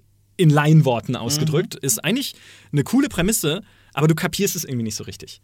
Also es gibt eine Mod, ähm, System Shock 2.5 heißt sie, glaube ich, die das versucht ein bisschen besser zu erklären, auch mit mehr Cyberspace und mit äh, tatsächlich einem letzten Level, der nochmal auf der Erde spielt, nachdem diese Verschmelzung begonnen hat.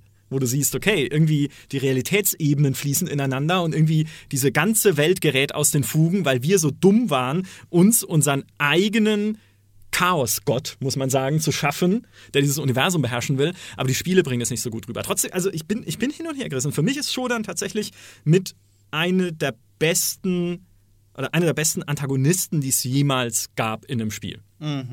Deine Stimme ist das Zünglein an der Waage.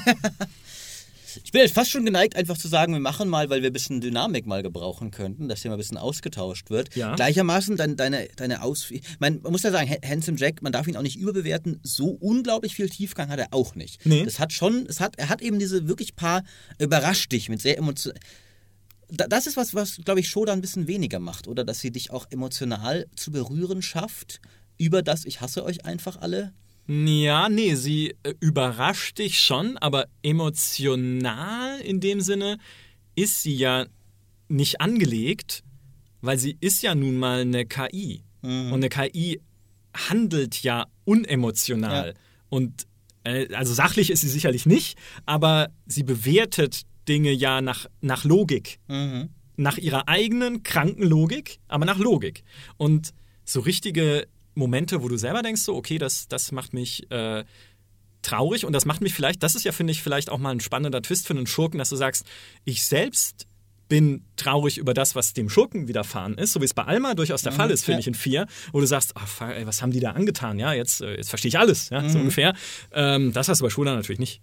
Also das ist einfach. Und sie besitzt ja auch keine Körperlichkeit. Auch das muss man ja sagen. Sie ist halt ein Gesicht auf Monitoren. Ein absolut ikonisches Gesicht mit diesen grünen Linien, so diesen Leitungen, die dahin fließen. Aber sie ist natürlich jetzt keine Figur in dem Sinne, sondern halt nur eine virtuelle Präsenz. Ja. Dann würde ich es ihr jetzt noch nicht geben, tatsächlich. Äh, So knapp. Aber interessant. Also würd mich, da würden mich eure Kommentare mal interessieren, Unbedingt. ob wir uns hier falsch entschieden haben. Aber ich habe ja den Verdacht, ich kenne deine Liste ja nicht. Das ist übrigens auch wirklich so. Also wir haben das nicht vorher abgesprochen. Du hast gesagt, sie ist die KI. Ich glaube, wir werden noch eine weitere KI auf dieser Liste irgendwann begegnen, die auch nochmal einen guten Fight abliefern wird. Aber machen wir mal weiter. Auf der Liste hier, das werden wir sehen. Also wenn, wenn nicht, hast du was versäumt. Der nächste Kandidat ist, und jeder, jeder, jeder, jeder, der eine Liste erstellt über die besten Bösewichte, erwähnt ihn, Sephiroth. Aus Final Fantasy VII. Der, ja, aber ehrlich gesagt, jetzt muss ich sofort mich selber disclaimen, weil ich, ich fand den schon immer cool und er hat den fantastischen Look. Und Look ist, bedeutet viel in unserer modernen, Ja. oberflächlichen Welt. aber ich fand die nie so tiefgründig, weil eigentlich ist doch er selbst nur die Marionette von diesem, äh, wie hieß sie, von diesem Alien, aus dessen Zellen er ja entstanden ist, von Jenova. Weil als Kind, als Baby, als Säugling, nee, als Fötus sogar, wurden an ihm Experimente durchgeführt mit Alienzellen, um ihn zu einem Supersoldaten zu machen, was er am Anfang gar nicht weiß.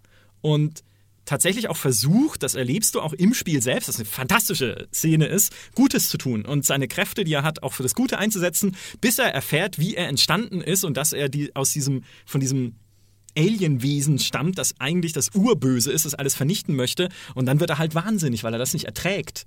Also auch toll, eigentlich eine gute Motivation, aber mir fehlt da noch ein bisschen Tiefgang. Er tut halt unglaublich böse Sachen danach. Er tötet Eris. Eine der traurigsten Szenen, die es jemals gab, ja. Und äh, das, das macht ihn schon zu einem zu einem Bösewicht, dem man es halt richtig zeigen möchte, also sage ich mal. Ne? Also den mag man nicht unbedingt. Aber ich finde ihn nicht, nicht wirklich tiefgründig oder, oder besonders originell gezeichnet oder so. Ja, da muss ich jetzt gar nichts mehr sagen. Weg damit. Uff. Das hast du jetzt selbst. Äh, warum steht er überhaupt auf deiner Liste? Okay, den nächsten kann ich mir genauso ausreden, obwohl er auch super ist. Das ist Magus oder Magos, Magus, Magos, beides gut, aus Chrono Trigger. Das habe ich auch nicht gespielt. So, Chrono Trigger, das musst du spielen, ist eines der besten Rollenspiele, die es jemals gab. Und Magos ist eigentlich derjenige, den du für den Bösewicht hältst. Was ein sehr durchgehendes Motiv ist in JRPGs, der Böse, von dem du denkst, dass er böse ist, ist eigentlich gar nicht böse, sondern da steckt noch was dahinter. Eigentlich immer so. Was ja eigentlich erstmal immer cool ist bei, Das ist sehr cool. bei Schurken. Da haben wir doch schon drüber geredet. Wenn der, wenn der Schurke oder der Nicht-Schurke, noch, wenn da noch mehr dahinter steckt, ist ja immer Ja. erstmal eine gute Sache. Und vor allem, weil Magus alle Klischees erfüllt, die man an so einen Bösewicht in so einem Final Fantasy-Stil ähnlichen Rollenspiel stellen, äh, von dem erwarten würde. Nämlich Kälte, dieses distanzierte und rachsüchtige.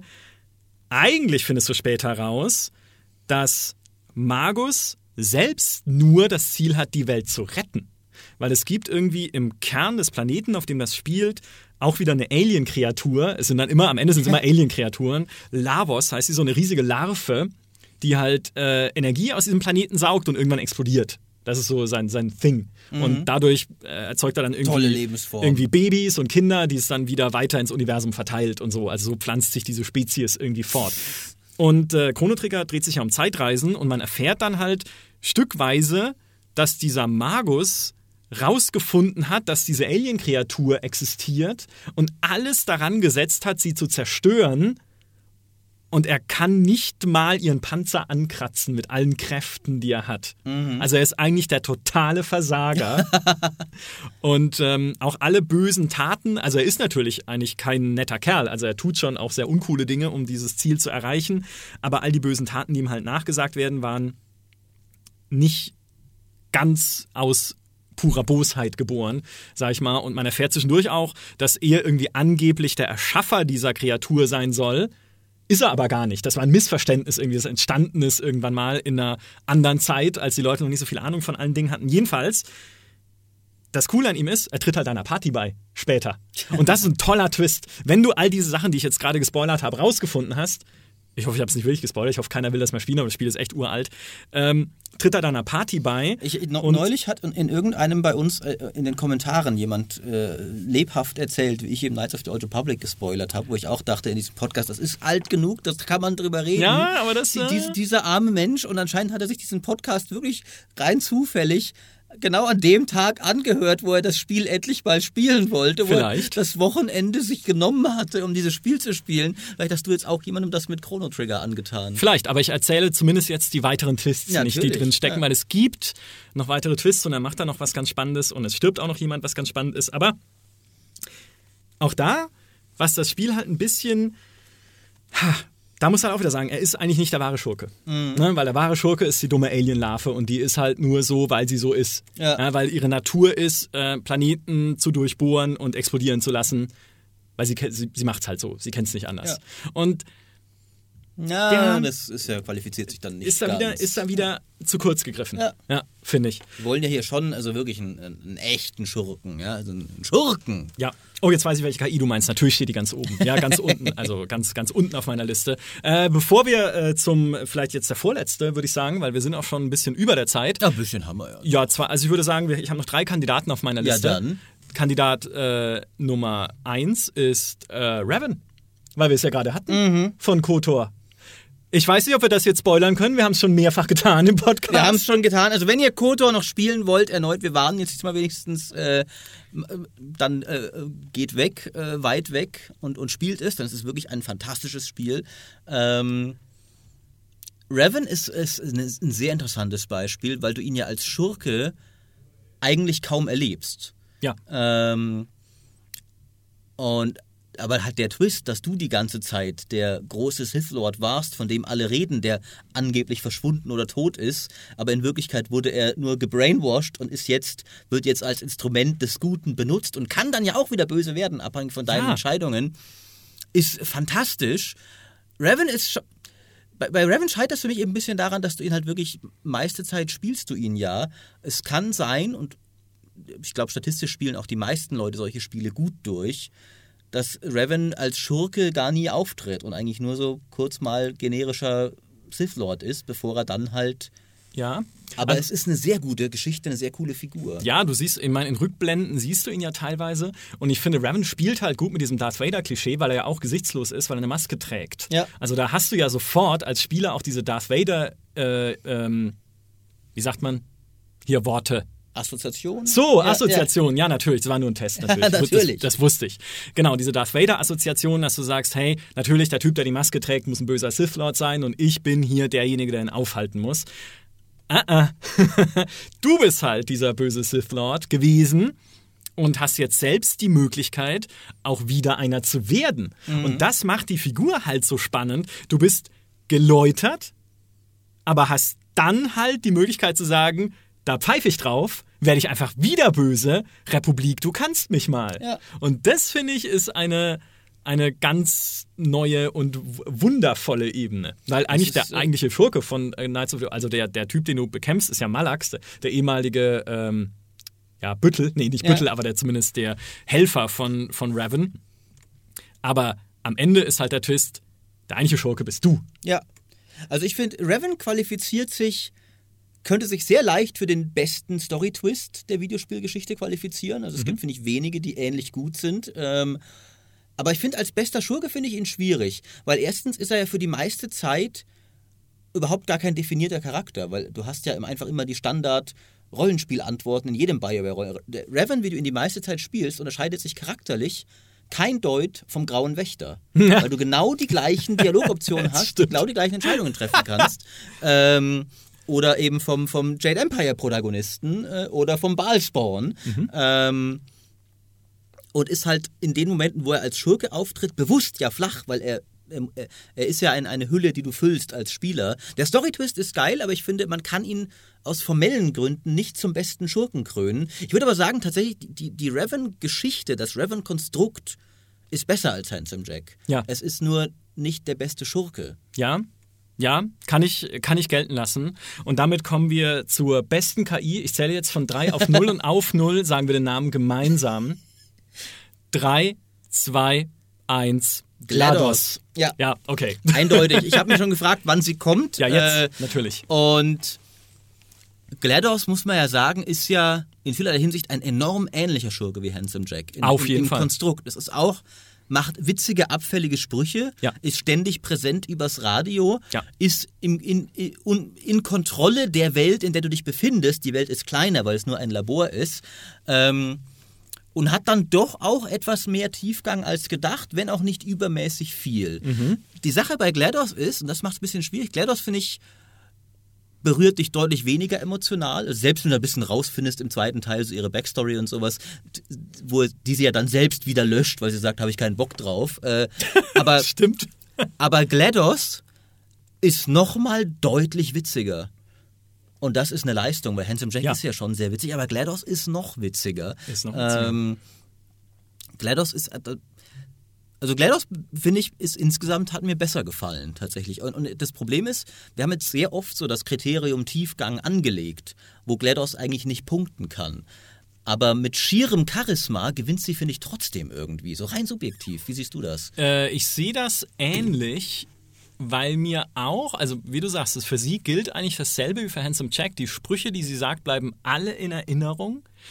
Mit dem, äh, ins, äh, zum Beispiel, äh, dich zu töten und dir zu helfen, schließen sich nicht gegenseitig aus. Ja. Die Rakete ist wirklich für dich das Beste. ja? Und ähm, ja, Die, also, also allein die Stimme das- ist ja auch schon großartig. Also, Also- alles, an, alles an ihr ist, ist perfekt gemacht. Wie, wie Port das ist, GLaDOS ist halt ein Schurke, wie Portal ein Spiel ist. Ja, das wollte da, ich gerade sagen. Da ist, da ist äh, das, es ist nicht alles drin, so von wegen, aber alles, was drin ist, stimmt, ist perfekt und du merkst am Ende, mehr hat es auch nicht gebraucht. Das ist nämlich genau, das wollte ich nämlich gerade sagen, weil GLaDOS ist allein deshalb der bessere Bösewicht, weil sie ihre Rolle in Portal perfekt erfüllt und auch alles um sie herum perfekt seine Rollen erfüllt. Portal ist, wir hatten ja schon mal die äh, 250 besten Ja. Spiele aller Zeiten, war es auf Platz 1 nicht so unrecht, weil alles in diesem Spiel passt. Ich glaube, wir hatten es ja auch sogar schon im Podcast, bevor wir Ja, diese Spiele gewählt stimmt, haben, ja. glaube ich. Also, wir sind halt Portal-Fanboys, wir geben es ein bisschen zu, Mhm. äh, aber es ist halt einfach verdammt gut. Und auch äh, wenn Portal hat, also GLaDOS hat noch mehr Memes auch inspiriert als Ja. Handsome Jack. Das stimmt. Also ja, tatsächlich müssen wir leider sagen, Handsome Jack In der letzten Runde rausgeflogen. in der letzten, in der vorletzten Runde. Ah, es gibt noch eine. Es gibt noch eine Runde, Ah. ja, entscheidet selbst, ob sie valide ist oder nicht, ihr, die ihr uns zuhört. Interessant. Es Äh, gibt noch eine Runde. Gut, aber dann haben wir jetzt ein bisschen Dynamik noch drin. Auffällig finde ich, dass wir bislang nur einen Schurken, glaube ich, aus einem westlichen Rollenspiel hatten. Ja, Wir weil westliche, also ich habe noch ein paar, es, äh, es stehen ja noch ein paar hier auf der Liste, die ich nicht erwähnt habe, weil äh, Schurken, die ich selber in einem Wiki nachschauen muss, zählen nicht, weil sie nicht erinnerungswürdig genug sind. Unter anderem die äh, Pappnase aus Dragon Age Inquisition, diesen Ja. Korypheus und sowas. Also alle Dragon Ages Ja. überhaupt, finde ich. Ja gut, äh, äh, Logain ist ein interessanter Schurke, Ja, finde ja, ich. Aber ja, ja. nicht der beste ever. Nee, auf jeden Fall. Also, ja. ja, oder Alduin aus Skyrim, überhaupt alles aus, aus Elder Scrolls. Ja, se- Selbst Witcher hat ja keinen guten Schurken. Ja. Also jedenfalls keinen guten Endschurken. Genau. Äh, Wen man noch nehmen hätte können, ist aus Shivering Isles der, wie heißt er? Chiogorat. ah, ja. Der Fürst des Wahnsinns, der Daedra-Fürst des Wahnsinns, der ja auch ein bisschen ist wie Handsome Jack und war's, nämlich halt absolut irre, sadistisch und witzig auch tatsächlich in dem, was er sagt, aber ähm, ja, ist halt auch nicht wirklich ein dauerhaft präsenter Schurke in einem Elder Scrolls. Also super cooler Charakter, wirklich auch mit, ehrlich gesagt, Bethesda ist ja jetzt nicht unbedingt die Firma, die die allerbesten Charaktere schreibt, aber der war klasse. Ja. Ähm, aber spielt für mich nicht in einer Liga mit einem tatsächlichen Oberschurken Ja. in einem Spiel. Also Mir fallen noch zwei Oldschool-RPG-Schurken ein, die Ja. man vielleicht diskutieren sollte. Wir können erstmal zu deinem letzten Eintrag kommen. Nee, mir fallen jetzt auch noch Oldschool-RPG-Schurken Okay, ein. Ich noch, dann machen wir die doch mal erstmal noch, Ja. bevor dein letzter. Also mir ist jetzt zum einen ist jetzt noch äh, John Irenichus eingefallen. Ja, blöd, aus, nächster. Äh, aber ich fand den auch. Ich mag Baldur's Gate sehr gerne, Ja. aber ich finde tatsächlich auch, dass der, der ist auch, der ist ein bisschen überbewertet irgendwie. Ähm, die, die Anfangsszene ist natürlich schon richtig, Ja. richtig creepy, wie er da, er ist auch auf Deutsch famos gesprochen. Mhm. Erkennt ihr überhaupt eure Fähigkeiten? richtig, richtig gut. Mhm. Ähm, aber er verschwindet halt dann für sehr lange Strecken der Story. Ähm, und irgendwie hat für mich damals auch so seine, seine tiefere Motivation, die dann also ein bisschen so angeklungen hat, dass er auch mal in diese Elfenkönigin verliebt war und so, hat irgendwie nicht so sehr gegriffen, wie Das das, ich glaube ich, mal ja, mehr. wie, das glaube ich, genau, weil das gar nicht so denkwürdig war. Äh, also die Baldur's Gate hat äh, sehr viele Storytelling-Stärken, also hat er eine der besten Stories aller Zeiten in Spielen, aber der, der Hauptschurke ist Ich meine, der ist auch nicht schlecht, das will ich jetzt auch nicht sagen, aber ich würde ihn jetzt nicht. Äh, weil er ist creepy, er ist effektiv, er ist bedrohlich auf jeden Ja. Fall. Ähm, er ist charismatisch, ähm, er bleibt schon im Gedächtnis. Gesagt, allein, allein die erste Szene bleibt, hat sich einfach bei mir eingebrannt. Ja, ja, Der. Den kompletten Dialog könnte ich dir runter rezitieren. Äh, ist ein sehr guter Schurke, finde ich, aber nicht der beste ever. Mhm. Und wenn du halt verglichen damit, wo du, wenn du halt bei, bei GLaDOS jeden Satz zitieren kannst, ist halt was anderes. Ja, das stimmt. Außerdem ist der Endkampf gegen ihn auf einem Baum. Ist Nee, nee, dann in der Hölle nochmal. Ach so, stimmt. Ja, okay, ich nehme Und das dieses- ist ganz cool. Ja, ich ziehe das Baumargument zurück. Die Hölle ist besser. Ich habe noch ein paar mehr auf der Liste, die ich jetzt übersprungen habe, einfach aus Zeitgründen. Zum Beispiel Albert Wesker aus Mhm. Resident Evil, der auch eine interessante Karriere hinlegt, weil er ist ja im ersten Resident Evil ein Helfer, also jemand, der auf deiner Seite steht. Und über die folgenden Resident Evils merkst du immer mehr, das ist eigentlich ein Drecksack, der alle nur betrügt und dessen Ziel es ist, eine Mutantenrasse zu schaffen, die die Menschheit ersetzt. Äh, bis du ihn in Resi 5 dann, glaube ich, äh, endgültig irgendwie um die Ecke bringst. Hat auch einen coolen Look, weil er so eine Sonnenbrille trägt und so. Also sehr beliebter Schurke, auch immer wieder gerne in Listen gefunden, aber finde ich jetzt auch nicht so Ich glaube, alles was, alles, was du schon aus Zeitgründen hast entschieden, dich zu überspringen, wird wahrscheinlich keine Konkurrenz für GLaDOS sein. Nee, Deswegen, hast du noch was, was wir dringend diskutieren sollten, bevor wir zu deinem Endeintrag kommen? Nein, kommen wir zum Endeintrag, der, wie gesagt, entscheidet selbst, ob er valide ist, nämlich wir selbst. also wir als Spieler. Und ich kann nur für mich sprechen, weil erstens habe ich Stellaris noch nicht erwähnt, aber was ich in Stellaris schon für absurde Verbrechen an anderen Alienvölkern verübt habe, mit einem diebischen Grinsen im Gesicht. Ich habe ganze, mit meinem, mit meinem äh, alles verschlingenden Schwarm ganze Völker gegessen.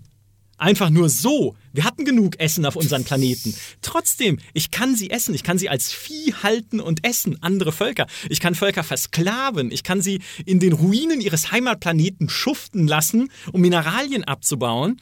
Ich habe in DEFCON Atomkriege angefangen, weil ich es cool fand, wie die, wie die Todeszahlen aufploppen. Wo du doch siehst, wenn du, wenn du Kriege anfängst, da kommt irgendwie 5 Millionen gestorben, 6, 7, 8. In Plague Inc. war ich eine Krankheit, die Milliarden umbringt. Und das ist das Spielziel. Also ich arbeite ja drauf hin. Also wer könnte böser sein als ich? Die Frage ist, Micha, bist du auch so witzig und charismatisch wie GLaDOS? Ich rede die ganze Zeit, auch in Plague Inc., mit den Leuten in meinem, äh, in meinem Rechner und erzähle ihnen lustige Sachen drüber, wie sie jetzt äh, gleich sterben werden und äh, dass ich eigentlich ein nettes Virus bin. Look at you, Pixel. Ja, genau. and sweating as you run through my monitor. Ja, wunderschön, genau. Ich habe halt leider keinen Pony aus Diamanten. Ja, das, ja. das ist sehr schade und ich bin vielleicht nicht immer so witzig wie GLaDOS. Deswegen, ja, weiß ich nicht, das kann man ein bisschen einschränken. Aber was so die, die pure Lust manchmal am Böse sein angeht, ist ehrlich gesagt niemand schlimmer als die Spieler selber. Oder auch die Banalität des Bösen. Ich überlege es mir gerade auch in, in Echtzeitstrategiespielen und Ja. so, wie viele Truppen ich schon verheizt habe, weil ich einfach gerade irgendwie zu faul war für das Micromanagement, sie zu retten. Äh, ja, ist halt jetzt mal ein Regiment, das waren ja eh nur Bauern. Die Ja. für 300 Gold kann ich ja sofort ein neues Regiment aufstellen. Ja, verdammt, das ist gar kein Ja, oder Total Argument. War. Ja, genau. Ja, Überleg ja. ja, du, du schickst halt dann, okay, die Speerträger da drüben, ihr 400 Mann, marschiert doch mal darüber und haltet irgendwie die anstürmenden Truppen ab, während Äh. wir hier den Kontrollpunkt besetzen. Oder, oder ich, ich, ich muss irgendwie die KI ausnutzen und sie dazu bringen, ihre Pfeilmunition zu verschießen. Oh ja. Los, meine Bauern. Bauern, bewegt euch dahin und lasst euch abschießen. Es ist für das höhere Wohl. Ich würde sogar denken, dass es eine valide Taktik war in Ja, bestimmten ist Zeiten. legitim. Ja, hat man ja wirklich so gemacht. Ja, Ja. das stimmt. Ja, äh, ja, verdammt. Ja. Ich, ich muss jetzt gerade an, an ein Spiel noch denken, das ist auch ein, ein Story-Twist, äh, Heavy Rain. Mhm. Ähm, deswegen auch wieder Spoiler-Alert, wo sich ja am Ende rausstellt, dass tatsächlich die Figur, die du wahrscheinlich am liebsten gemocht hast, die ganze Zeit der Serienmörder war. der Scott Shelby. Nein. Ähm, das habe ich nie gespielt. Hast du nie gespielt? Nee. Und da spielst du. Es ist, es ist, äh, Heavy Rain hat Story-Probleme, auf jeden Fall. Und dieser Twist, er ist ein bisschen fragwürdig, weil du hinterher gucken musst, okay, wie. Wie passt das so? Von wegen gab es nicht ein paar Szenen, die eigentlich nicht hätten passieren sollen, so genau. Aber du spielst halt äh, diese äh, mehrere Figuren, die so einen Serienmord aufklären wollen, wo äh, äh, junge Kinder äh, entführt und dann umgebracht werden. Und eine davon ist so ein, ein ältlicher, dicklicher Privatdetektiv, der auf eigene Faust ermittelt, weil die, weil die Polizei es nicht hinkriegt oder sowas. Und es ist der Scott Shelby und der ist äh, oft ist es die, die liebste Figur der Spieler bis dann nach zwei Dritteln du eine Szene hast, wo du ihn spielst und äh, du die ganzen Beweise, die du gerade, die du im Laufe des Spiels gesammelt hast, einfach alle ins Feuer wirfst. Und dann merkst du, der hat die Beweise nicht gesammelt, weil er den Mörder finden will. Er hat die Beweise gesammelt, damit sie niemand sonst finden Okay. kann. Und er war die ganze Zeit der Mörder. Aha. Das heißt, du hast die ganze Zeit aktiv die Ermittlungen sabotiert, ohne es zu wissen als Spieler. Aha. Ähm, also bei allen Problemen des Spiels, man kann es kritisieren. Ich fand es einen geilen Twist. Das ich ist fand es richtig ja. cool. Ähm, und, und dann gibt es tatsächlich auch, es gibt auch ein Achievement, Perfect Crime, wenn du es halt schaffst, dass am Ende nur er davonkommt und nicht erwischt wird. Aha. Also du kannst das so spielen, dass der Schurke gewinnt. Das ist sehr clever. Das ist cool, das gefällt mir. Es sind jetzt keine GLaDOS halt leider, Ja, ja. nee. ne? Also weil er, der hat bestimmt nicht viele coole Sprüche auf Lager und so. Naja, er ist, er ist so ein bisschen wie, er ist ein so ganz, ganz witziger, ältlicher, pummeliger Typ. Ja, Äh, okay. Ist, äh, ich würde ihn auch nicht als besten Schurken ever bezeichnen, aber ich musste nur gerade eben bei deiner, der Spieler ist der Schurke dran denken. Ja. Ist ja ein bisschen der Darth Revan-Twist. Ja. Aber so ein bisschen halt, aber anders, weil bei Revan, du musst ja selbst nie der Schurke sein. Heavy Rain lässt dich ja trotzdem noch den Schurken spielen, das halbe Spiel über, bevor dir klar wird, oh fuck, oh fuck. Ja, okay, das stimmt. Das ist eine clevere, ja, ist ein cleverer Weg, eine Story zu erzählen. Mhm. Insgesamt, eh, sowieso finde ich, Perspektivwechsel sind immer ein cleverer Weg, eine Story zu erzählen. Das macht ja auch CD-Projekt gerne, wenn du in äh, The Witcher 2 zum Beispiel die Kingslayer spielst, die den König äh, Mhm. umbringen und du guckst dann in ihre Erinnerungen und erlebst es und spielst es tatsächlich auch nochmal nach. Äh, The Witcher übrigens, um das auch nochmal ehrenhalber erwähnt zu haben, äh, am ehesten noch aus Hearts of Stone der Mr. Mirror, ne, Ja. der, diese Teufelsfigur, aber ehrlich gesagt auch nicht das Spiel der starken Nee, Bösewichte. also der, der, der Mr. Mirror hätte das vielleicht sein können, wenn er der Hauptschurke des ganzen Spiels gewesen wäre. Ähm, aber ist halt ansonsten mehr so ein, der hat coole Momente und so, der, Ja. hat, der hatte gar nicht genügend Raum, sich wirklich zu entfalten. Immer gut, man muss fest mal sagen, klar, das hat auch nur drei Stunden im ersten Portal, hat gereicht. Mhm. Äh, der hat ja coole Szenen und so, aber Witcher, also Witcher 3 finde ich, ist ja mit die größte Schwäche des Spiels. Das ist halt, Eredin ist einfach ein Scheißschurke. Ja. Also der ist, äh, und selbst als jemand, der eben sagt, so mit dem Sauron-Look kriegst du mich einfach ganz normal, der ist einfach zu langweilig für dieses Spiel. Ja. Ähm, Haben sie ja, haben ja die Entwickler selbst schon zugegeben Ja. in diesem Podcast, deswegen dürfen wir das jetzt auch sagen. Genau, genau, Das der ist- offiziell bestätigt. Also äh, schade, aber vielleicht wird es bei Cyberpunk ja irgendwie Ja, besser. Witch- Witcher 3 punktet er eher mit bisschen moralisch grauen Figuren der zweiten Reihe, die interessant Ja. sind. Der, der Kaiser von Nilfgaard zum Beispiel ist ja auch ein, eigentlich ein wichtiger Schurke. Ja. Radovid. Radovid, Dijkstra auch zum Beispiel. Der blutige Baron. Ja, genau. Also, sie haben schon einige coole Schurken, Nebenschurken, sage ich mal. Mhm. Was Hauptschurken angeht, schwächeln sie aber, finde ich, durchgehend. Auch im ersten, der, der Jacques de Aldersberg oder sowas, war jetzt auch nicht irgendwie. Ja, der hat aber einen coolen Twist. Aber Ja, den das- verrate ich jetzt nicht, ja. wir haben genug gespoilert. Das stimmt. Jetzt hier tatsächlich und damit ist die Battle Royale auch entschieden. Es ist GLaDOS. Ja. Aber ehrenhalber erwähnt mit dem Spieler, also euch allen, die ihr uns hier zuhört, auf Platz zwei, sage ich mal. Ja. Ja. ihr kriegt noch ein bisschen was vom Chicken Dinner ab, aber eigentlich hat GLaDOS das Hähnchen schon längst atomisiert und auf den Mond geschossen. Ja. Und das war's. Ja, sagt uns in den Kommentaren auf jeden Fall, welche Schurken wir jetzt. Micha hat ja aus Zeitgründen eine ausge, einige ausgespart. Vielleicht war genau der dabei, der eurer Meinung nach gewinnen hätte sollen. Und das Tolle sein. daran ist, wir können jetzt sagen, wir hatten alle, die ihr erwähnen wollt, auf unserer Liste. Also wir hatten leider einfach nur nicht genügend Zeit. Weil Leider, wir, niemand wird je erfahren, welche auf dieser Liste sonst noch standen. Das heißt, es gab hier kein Versehen oder Übersehen. Ähm, es gab nur Zeitdruck. Äh, deswegen könnt ihr uns keinen Vorwurf machen, aber wir können uns trotzdem sagen, was eurer Meinung nach, äh, wo wir im Battle Royale falsch entschieden haben und welche Schurken vielleicht auch überhaupt erstmal hätten dabei sein sollen. Wir sind gespannt, äh, aber wir haben trotzdem recht. Wir haben leider recht, ja. Und schreibt auch gerne in die Kommentare, ob Maurice eigentlich wahre Schurke ist, weil er so viele Spiele spoilert. Macht's gut. Tschüss.